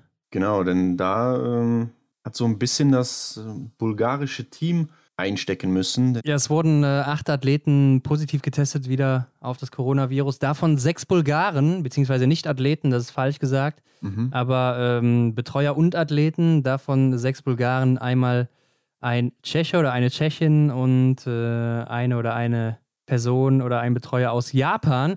Ja, bei den Tschechen war es auf jeden Fall ein Athlet oder eine Athletin. Das äh, wurde so kommuniziert, man weiß aber nicht wer. Man könnte jetzt nachgucken, aber die Mühe habe ich mir nicht gemacht. So neugierig bin ich da jetzt auch nicht drauf. bei den Bulgaren waren es allerdings auch Athleten und sechs Stück ist schon heftig. Und äh, ich frage mich, wie kann das eigentlich passieren? Also die Bulgaren waren ja schon am Anfang der Saison schon mal angezählt worden, als sie da äh, Kontakt hatten mit einer Person, die in Quarantäne war. Ja. Ja, da wurden die doch auch schon äh, erstmal gesperrt. Ja, vielleicht haben die in Bulgarien ähm, eine schöne Silvesterparty gemacht. ich weiß es nicht. Ja, aber du kommst ja gar nicht rein in mhm. den Weltcup, wenn du äh, keinen negativen Test hast. Also du musst ja schon von zu Hause einen negativen Test mitbringen, der nicht älter als 48 oder 72 Stunden ist. Und dann wirst du da vor Ort auch nochmal getestet, nachdem ja. du diesen Test mitgebracht hast. Und da musst du ja dann auch wieder negativ gewesen sein. Auch was mit was für einer Verantwortung man dann da spielt. Ja, es ist schwierig. Lass uns auf die Staffel eingehen. Äh, die ging ja dann los. Und äh, Ponzi Looma, der war eigentlich hier gesetzt für die Schweden, ist dann irgendwie kurzfristig noch ersetzt worden durch äh, Pepe Femling. Mhm. Deshalb mein Tipp auch ein bisschen äh, hier durcheinander gebracht, leider. Aber es gewinnt Russland vor Norwegen und Frankreich. Deutschland wird Fünfter. Und äh, die letzte Runde war relativ spannend, wie ich fand. Also Quentin Fiormaillet geht vom Schießstand weg mit einem relativ großen Vorsprung und mhm. äh, ist ja eigentlich einer, wo man sagt, das lässt der sich nicht mehr nehmen. Also einer der besten Läufer im gesamten Weltcup-Team. Ja, definitiv. Den kriegt auch Stola Holmler nicht mehr eingeholt, aber. Ganz klar, ja. Naja, er hat ja auch äh, sogar den Samstag aussetzen dürfen. Ne, er, er hat sich ja für die Verfolgung nicht qualifiziert und ist dann ja. relativ frisch in dieses Rennen gestartet. Ähm, ja, kommt auch noch dazu. Ja, ja wo man also, eigentlich dann nochmal sagen würde, ja, ja, das Ding lässt er sich nicht mehr nehmen. Aber hier äh, war richtig Dampf in der letzten Runde und der, der Sturla Holmler Greit, der macht für mich auch so einen Eindruck, so, ein, so einen kernigen Eindruck, dass der immer, dass er so ein Beißer ist, so dass er immer äh, nach vorne prescht und das hat man hier wieder eindrucksvoll gesehen. Ja. Mhm. Also auch, weil Quentin Fiormaillet hatte im Sprint die siebtbeste Laufzeit, was ja nicht schlecht ist. Ja. Also ganz im Gegenteil. Deshalb hat mich das umso mehr überrascht, aber ähm, ja, vielleicht war das Material auch nicht so gut. Äh, ich glaube, bei Brazers hat man auch in den Abfahrten mal ein bisschen gesehen, mhm. dass da der Ski nicht so gut äh, ging. Auf jeden Fall Frankreich ja auch hier das beste Schießergebnis mit nur sechs Nachladern, jetzt mal abgesehen von ein paar schwächeren Nationen, was die Starter angeht. Ja. Mhm. Aber von den Top-Nationen so das beste Schießergebnis. Und Latipov macht es dann im Endeffekt gegen Stula Holmler Greit. Also ähm, ich muss auch sagen, der Russe sah schon sehr stabil aus auch. Wow, ne? also, ja. also hinter wie, ihm lief. Wie er äh, sich hinten angeschlossen hat, dem Stula, ja. und äh, ist ihm dann gefolgt und haben den Quentin einfach stehen lassen. Ja, das war richtig eindrucksvoll. Stola sah auch nicht mehr ganz so frisch aus, fand ich. Aber ich habe äh, gedacht, Latipov. er macht's. Ja? Mhm, ich okay. habe gedacht, er macht's, aber. Ja, ich meine, Latipov hat auch schon eine ziemlich äh, eindrucksvolle Statur, muss man sagen, ja. für einen Biathleten. Ja. Also da habe ich schon gedacht, dass der im Schlusssprint bestimmt äh, einige Körner noch drin hat. Mhm. Ja, dem war dann auch so. Und äh, wen ich aber noch mal ein bisschen hervorheben will, ist Svetlana Mironova, die ja hier schon im Verfolger mit Platz 4 gut unterwegs war. Ja. Denkst du, das Was war hat hier die denn da gemacht auf der Runde, Hendrik? Denkst du, das war hier die Knackstelle oder das war die, äh, die Situation, die das russische Team gebraucht hat? Äh, ja, denn, denn sie hat ja ähm, eine Wahnsinnsschlussrunde hingelegt, ne? also in, ihrer, in ihrem Einsatzbereich. Also das muss man mal festhalten. Sie hat auf dieser Runde Denise Herrmann überholt, mhm. war erstmal hinter ihr auch noch ein Stückchen und ist dann noch zehn Sekunden auf Brazers rausgelaufen und dann auch noch an Brazers vorbei. Und wir reden hier von Denise Herrmann und Justine Brazers, zwei der besten Läuferinnen im Weltcup. Ja. Also bei den Russen hat anscheinend auch das Material sehr, sehr gut äh, funktioniert, denn man hat ja gesehen, Mironova ist ja schon an Denise in der Abfahrt da vorbeigeflogen. Mhm. Und äh, Top-Tag für die Russen auf jeden Fall. Ähm, ja, da muss man jetzt auch nicht immer direkt vielleicht an Doping denken. wir haben ja auch schon so ein paar Kommentare bekommen. Ich denke, also gerade auch Mironova ist keine schlechte Athletin, war schon mal auf dem Podium mm, ja. und äh, ist, glaube ich, auch eine, die ein bisschen Zeit brauchte, weil die auch noch recht jung ist. Ja, ärgerlich fürs deutsche Team. Hier auf ja. Platz 5, wie du schon erwähnt hattest. Äh, die Damen machen es sehr gut, muss man sagen. Vanessa Hinz hat mir gut gefallen, läuferisch. Ja, das Thema hatten wir schon aber hier fehlerfrei geblieben. Denise Herrmann kommt sogar im Liegenanschlag fehlerfrei durch und ähm, ja, muss zwei Nachlader ziehen im Stehenanschlag. Benny Doll ja, bringt das Ganze eigentlich relativ gut zum Arndt rüber und er ja, leistet sich leider im letzten Schießen dann die Strafrunde. Ja, also man muss hier wirklich sagen, Arndt hat es einfach verkackt an dem Tag. Ne? ja, Ja. Wenn man auch mal guckt, Benny Doll hatte noch äh, elf Sekunden Rückstand auf Russland und Arndt dann am Ende eine Minute sechs. Mhm. Ja, mit einer Strafrunde. Und Arndt hat auch rübergeguckt, was macht die Konkurrenz? Hast das hat mich gewundert, ja. Normalerweise ja. hat er immer so einen eiskalten Blick ne, vorne ja, also auf, ich, auf die Scheiben und, und da lässt er sich so ablenken oder interessiert sich plötzlich das, interessiert sich plötzlich äh, dafür, was die anderen Leute machen. Das fand ich schon sehr merkwürdig. Ja, also ähm, ich glaube, das darfst du auch nicht machen, oder? Also, dass ja. du dann daran denkst, was machen gerade die anderen oder du siehst dann, oh, die sind weg, ich muss Gas geben hier, damit ich jetzt nicht noch den dritten Platz, ja. den ich hier hatte, verspiele. Ich glaube, das macht es dann nicht unbedingt besser, mhm. wenn du dann schon am Nachladen bist. ähm, ungewohnt von Arne Pfeiffer, der am Tag zuvor noch alles getroffen hat. Auf jeden Fall. Benny Doll hat ja übrigens noch den Stock verloren. Da ist der Johannes Dorle ihm auf den Stock getreten und da hat sich die Schlaufe gelöst beziehungsweise ich glaube, der Griff am, am Stock hat sich gelöst, hat er plötzlich nur noch den Stock in der Hand gehabt und durfte dann den, den großen Anstieg aus den Beinen laufen. Hat er auch gesagt, das hat es ordentlich in sich gehabt. Ja, er hat dann auch von 100 Metern gesprochen. Ne? Ich glaube, die waren es jetzt nicht ganz, wenn ich das so richtig sehen konnte. Aber ähm, ja, ich glaube auch, da hat er ordentlich was verloren. Und äh, Johannes Tingsbö war nicht dabei, genau wie Tajebö. Der hat äh, einen Tag Pause gemacht, aber Johannes Tingsbö war dann in der Single-Mix-Staffel am Start, Hendrik. Und wer hier auch am Start war, war das Team aus Lettland mit Bendika Baiba, die nämlich auch vorher schon in der Mix-Staffel gelaufen ist. wow, ja, sie konnte wahrscheinlich nicht genug bekommen von der tollen Strecke. Ich glaube, ihr männlicher Part ist auch noch mitgelaufen. Also die haben beide hier sieben Boah. Runden absolviert an einem Tag, äh, sind aber auch in der Mix-Staffel ausgeschieden, als auch nachher in der Single-Mix-Staffel dann äh, aufgrund von letzte geworden. Ja, mhm. genau. Ja, wer ging an den Start hier von den Favoriten? Du hast es gesagt, Johannes Tinis Bö mit der starken Tiril Eckhoff. Äh, für Deutschland Janina Hettich und Erik Lesser. Wir hatten ja eben schon gesagt, Franziska Preuß hatte so ein paar Probleme mit dem Knöchel auf Vorsichtsmaßnahme dann ähm, ausgesetzt. Für Frankreich Julia Simon und Emilien Jacquelin, die sich hier durchgesetzt haben.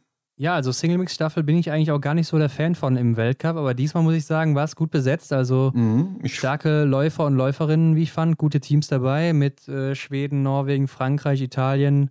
Ja, Schweden auch hier in der Bestbesetzung, ne? mit Hanna Oeberg und Sebastian ja. Samuelsson. So im letzten Jahr hätte ich noch gesagt, ja, mit Samuelsson hm, ist jetzt nicht vielleicht das beste Team oder eines der besten Teams, aber mittlerweile muss man ja wirklich sagen, äh, dass klar. die zu den Favoriten zählen oder er ja auch in jedem Rennen. Ja. In Deutschland mit Janina Hettich und Erik Lesser, wie gesagt, Franzi Preuß haben wir angesprochen, hatte irgendwie Probleme mit dem Sprunggelenk, soll aber jetzt auch nicht so wild sein, vielleicht ein bisschen überreizt. Mhm. Ähm, deshalb hier nicht am Start gewesen. Also Frankreich gewinnt hier am Ende vor Schweden und Norwegen, dahinter Deutschland. Und ich glaube, wir müssen ein bisschen über Norwegen reden und Tiril Eckhoff und Johannes Dingesbö. Denn was ist denn da los am Schießstand, Hendrik? Ja, das, das war das war quasi wieder so eine Tiril, die wir aus vergangenen Zeiten kennen. Ähm, sie hat hier im ersten Durchgang fehlerfrei geschossen, aber dann im zweiten Durchgang stehend hat sie hier drei Strafrunden geschossen. Das ist schon heftig mit drei Nachladern. Also das ist schon, da musst du schon gut was daneben setzen, ja. Also unerklär, also das, das kann ich mir nicht erklären, wie plötzlich dann da so ein Einbruch äh, entsteht. Äh, Johannes ja. hat es ja auch ähnlich, äh, nicht ähnlich getan, aber er hat es ja auch im, im äh, zweiten Durchgang dann liegend drei Nachlader gebraucht. Im Endeffekt noch Platz drei, wo man sich dann noch fragt, hey, wie ist das möglich mit drei Strafrunden? Ja, sie sind auch einfach läuferisch insgesamt 30 Sekunden oder 31 Sekunden vor Frankreich gewesen, damit die schnellsten ja. und schon fast eine Minute vor Schweden, Russland und Italien. Also da holen die natürlich ordentlich was raus. Und hast du gesehen, wie Johannes Tingesbö vor dem letzten Liegendanschlag da losgesportet ist, nachdem Tyrell Eckhoff da übergeben hatte? Ja, ich glaube, der saß oder der stand auf heißen Kohlen. Er hatte Hummeln im Hintern. Und Erik hat auch noch versucht mitzuhalten, da die ersten paar Meter. Hat es auch mhm. noch äh, ja, ganz gut gemacht erstmal. Ja. Aber ich glaube, irgendwann musste er dann einsehen, ja, das äh, lasse ich jetzt besser mal hier noch weiter mitzugehen. Ja, ich glaube, ähm, das wäre auch äh, richtig hart geworden für ihn. Aber, Johannes, Aber er ist auch ein Weißer, ne? Also ich hätte schon vorstellen ja. können, dass er da noch ein bisschen länger mitgehen könnte.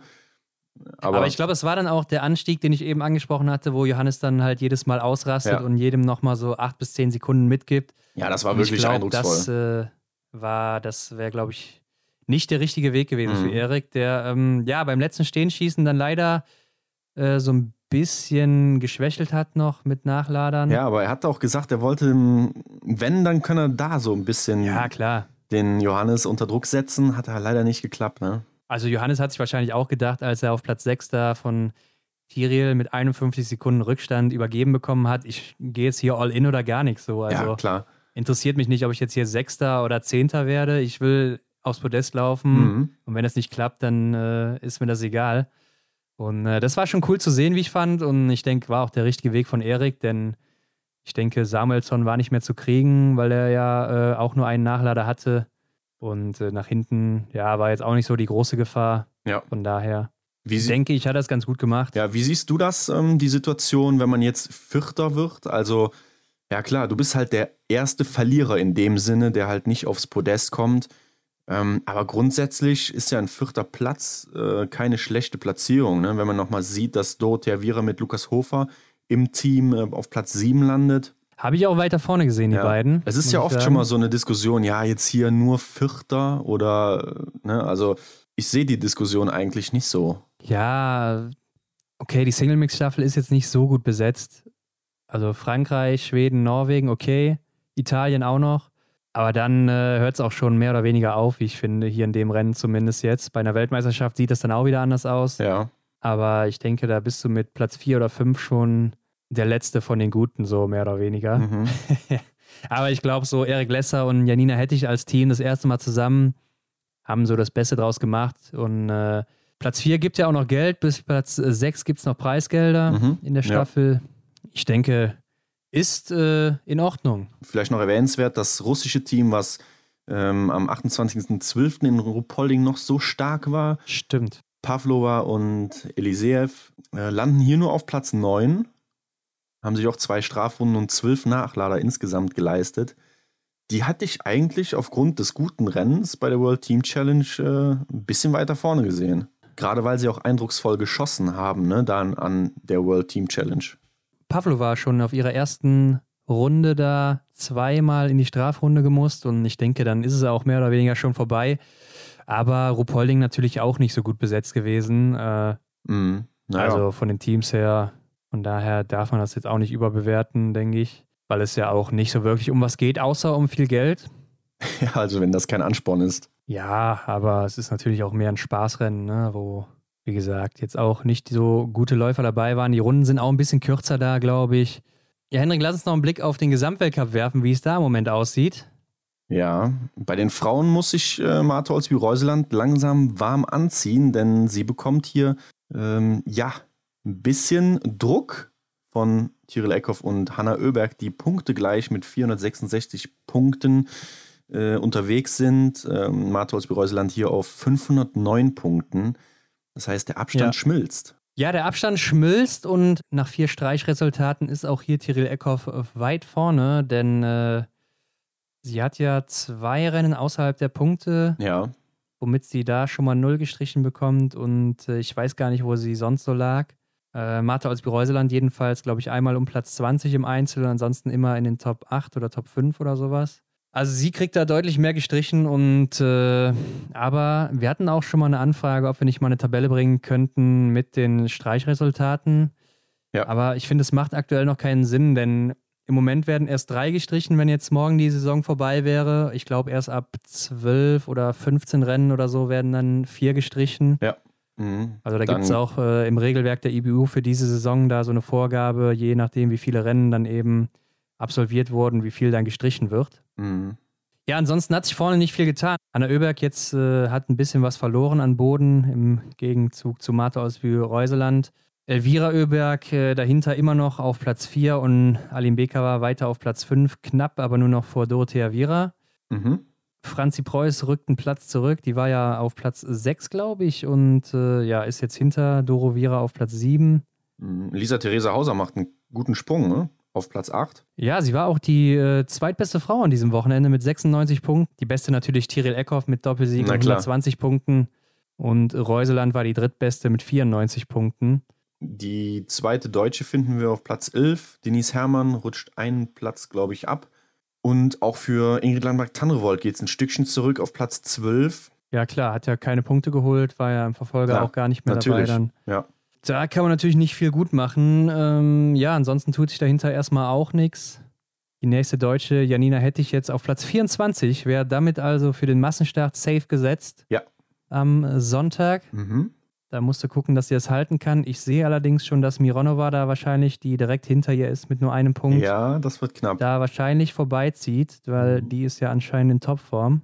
Ja. Und Lisa Vitozzi muss auch erstmal um ihren Platz bangen im ja, Massenstart. Ich wollte gerade sagen, vielleicht bekommt die Janina hätte ich noch ein bisschen Rückendeckung von Lisa Vitozzi, die ja zurzeit überhaupt nicht in der Spur ist. Aber mal ehrlich, wenn Lisa Vitozzi wieder ein oder null Fehler schießt jetzt im kommenden Sprint, dann äh, wird sie da wahrscheinlich auch wieder weiter nach vorne ziehen. Ja, wenn das Wörtchen wenn nicht wäre. Ja, klar, das ist richtig. Aber ich äh, halte immer noch recht viel von ihr. Mhm. Maren Hammerschmidt, Platz 33, ja, hat auch keine Punkte geholt jetzt. Mhm. Und äh, da muss schon jetzt über die Top 5 wahrscheinlich was kommen, dann, damit sie im Massenstart dabei ist. Genauso wie bei Vanessa Hinz, die 36. ist im Moment. Ja, für sie geht es ein bisschen aufwärts, ne? aber ich glaube, da ist der Massenstart noch nicht so sehr Thema. Ja, ich meine, wenn sie jetzt irgendwie Top 15 kommt oder sowas, so. dann wird sie nee, schon dabei sein. Ja, klar. Die werden ja nochmal extra dann gesetzt. Ja, also Top 25 ist festgesetzt und dann die Top 5 des Weltcup-Ortes. Also ist ja dann Sprint nächste Woche nur. Und äh, ja, wer sich dann im Sprint da eben gut verhält oder weit vorne ist und nicht in den Top 25 ist, der rückt dann eben dementsprechend nach. Mhm. Anna Weidel ist aktuell 58. mit 25 Punkten. Und ansonsten haben wir keine Deutsche mehr. Es war ja nur noch Sophia Schneider dabei. Ja. Bei den Herren, ja, unverändertes Bild. Johannes Tingnes Bö vor Stola Holmler Greit und Johannes Dorle. Mhm. Hier muss man anmerken, das sind nur noch 41 Punkte.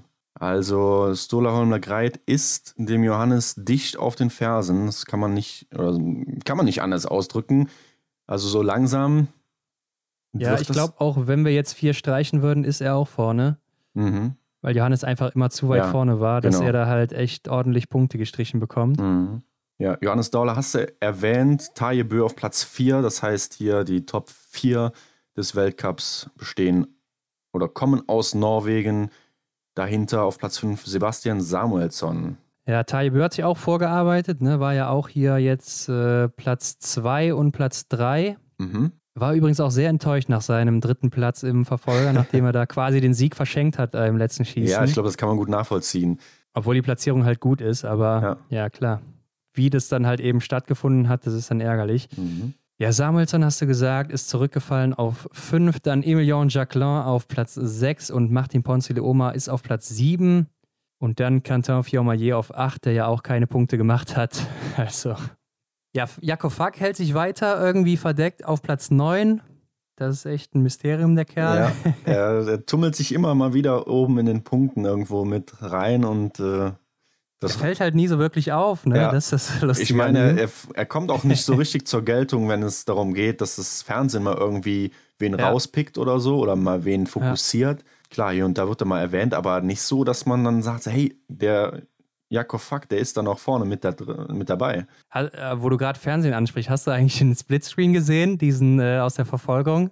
Ja, ich habe gedacht, mein, ähm, mein Fernseher hat ein, eine Störung, weil ich dachte, hier ist gerade in der, in der Zwischenzeit, wo das, sich das Bild wechselt, hat sich mein Fernseher aufgehängt. Aber nee, ähm, das war scheinbar so eine bewusste Einstellung und ich habe ich gar nicht verstanden.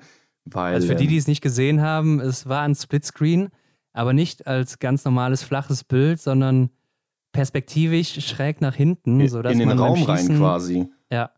Auf der linken Seite das Schießen, auf der rechten Seite die Strecke und also beim Schießen konnte man gar nichts mehr erkennen. Es war, Ja, weder die Namen konnte man nicht korrekt lesen und das, ja, die, Ja.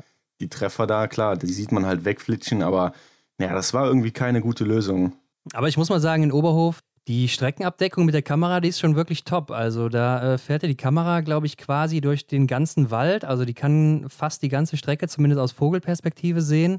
Mhm. Und ich weiß auch nicht, ob die da mit Drohnen oder so noch gearbeitet haben. Aber ja, ich meine, ich mein, die haben mal eine Drohne einge... Äh, ich meine, die haben ja, aber ich war mir nicht sicher, ob die jetzt dafür auch zuständig war. Das habe ich mich gefragt. Ach so, ob das überhaupt, ja. Ja. Oder ob die halt wirklich am Seil geführt ist, so wie das Ja, im ja. Stadion ist, weißt du, da ist ja diese, die man auch aus dem Fußballstadion vielleicht kennt, Ja, der eine oder stimmt. andere. Ja. Sowas haben die ja auch da in Oberhof. Äh, Mhm. äh, fand ich auf jeden Fall wirklich gut. Also im Vergleich zu Hochfilzen, wo ja da stellenweise gar keine Kamera ist, war das schon wirklich top. Ja, da macht es auf jeden Fall Spaß zuzusehen. Benny Doll, Platz 11 im Moment. Ja. Arndt Pfeiffer, Platz 15. Und davor sehe ich gerade noch Erik Lester Ja, genau. auf Platz 14. Also damit haben wir auf jeden Fall drei Deutsche im Massenstart. Ja, dann Roman Rees ist 35. im Moment. ja, Johannes Kühn Platz 40, er hat ja natürlich keine Punkte gesammelt. Davor mit einem kleinen Aufschwung Philipp Horn auf Platz 39. Ja, also die Top 25 wird er auch nicht mehr schaffen. Er muss dann wirklich schon äh, im Sprint eine gute Platzierung haben, damit er dann dabei ist im Massenstart. Ja. Und äh, das war's aus deutscher Sicht. Ja, Lukas Fratsche hat noch keine Punkte geholt, Simon Schemp auch noch keine Punkte geholt. Und ansonsten war auch noch keiner der Herren dabei bis jetzt. Mhm. Da bin ich wirklich mal gespannt, wie es hier weitergeht. In der nächsten Woche sind wir wieder in Oberhof. Ja, zwei Wochen mal wieder hintereinander. Sprint, Staffel Herren, Staffel Damen und Massenstart. Genau, das ist der Plan. Ich finde das immer so ein Sprint ohne anhängenden Verfolger irgendwie, ja, unnötig will ich Da nicht sagen, was, ja. aber da fehlt was, ne? Ja, vielleicht hätte man hier auch nochmal so einen Einzel einfügen können. Der kommt aber, glaube ich, jetzt erst wieder in Antolz. Ja, hätte man machen können. Ja, in Antolz werden wir dann den ersten Einzel wieder haben und dann auch einen Massenstart und eine Staffel. Mhm. Das sind natürlich viele Kilometer dann, die man dann hätte laufen müssen. Ja, eben. Das äh, ist natürlich auch oft so das Ding. So viel zur ersten Woche aus Oberhof. Dann warten wir mal ab, ob wir nächste Woche auch so gutes Wetter haben. Ja, ich bin gespannt auch, was wir von Johannes Dingesbö wieder erwarten können, ob er sich im Schießen fängt hier in Oberhof. Mhm. Ist ja auch nicht seine beste Strecke. Ja, das war jetzt sein zweiter Sieg in zwölf Einzelrennen in Oberhof. Ja. Also hier konnte er bis jetzt noch nicht so brillieren wie auf anderen Strecken. Ähm, hat übrigens seinen 50. Sieg hier geholt, haben wir gar nicht Oh. erwähnt, Hendrik. Also Schande über uns. 50. wohl 50. Karrieresieg und nicht 50. Weltcupsieg, wie es manche formuliert haben. Also Ja, da muss man differenzieren. Er hat 49 Weltcupsiege und einen äh, Olympiasieg im Einzel. Also das wird nochmal getrennt bewertet und auch äh, so gezählt. Ja. Bei Martin Foucault sind es auch 79 plus 4, also 83 insgesamt. Mhm. Auf jeden Fall die goldene Marke von 50 geknackt. Also der nächste Mann, den er da überholen könnte, ist eben Martin Foucault. Bis dahin dauert es wohl noch ein bisschen. Ja, gerade aufgrund des starken Feldes, ne, was halt auch irgendwo ja, seine Teamkollegen sind. Also Oder gerade auch wegen seinem schlechten Schießen aktuell. ja, das kommt natürlich auch dazu, weil wenn du vorne, wie sagt man im Fußball, wenn du vorne die Dinger nicht machst, kriegst du sie hinten rein oder so. ja. Also ähnliches Szenario hier bei Johannes Tinnis Bö. ja, Massenstart, Leute, alle Augen auf Jakob Fack. Mein Geheimtipp hier wieder mal. Und, Ja, äh, okay. Ja, ich würde sagen, damit sind wir raus. Ja, wir haben jetzt auch wieder ziemlich lange hier gesprochen, Hendrik. Viele Exkurse gehabt neben den Rennen. Aber äh, ich denke, da hat man nochmal einiges erfahren, was man sonst nicht so erfahren hat. Und äh, ich würde sagen, wir sind raus und bis nächste Woche. Jo, bis nächste Woche. Das war's wieder mit der Extra-Runde Biathlon für diese Woche. Wenn euch das Ganze gefallen hat, dann lasst uns eine Bewertung da, folgt uns, um keine Episode zu verpassen und teilt den Podcast mit euren Freunden. Für weitere Informationen rund um den Biathlon-Weltcup schaut auf unserem Instagram-Kanal vorbei. Alle Links findest du wie immer in den Show Notes. Vielen Dank und bis nächste Woche.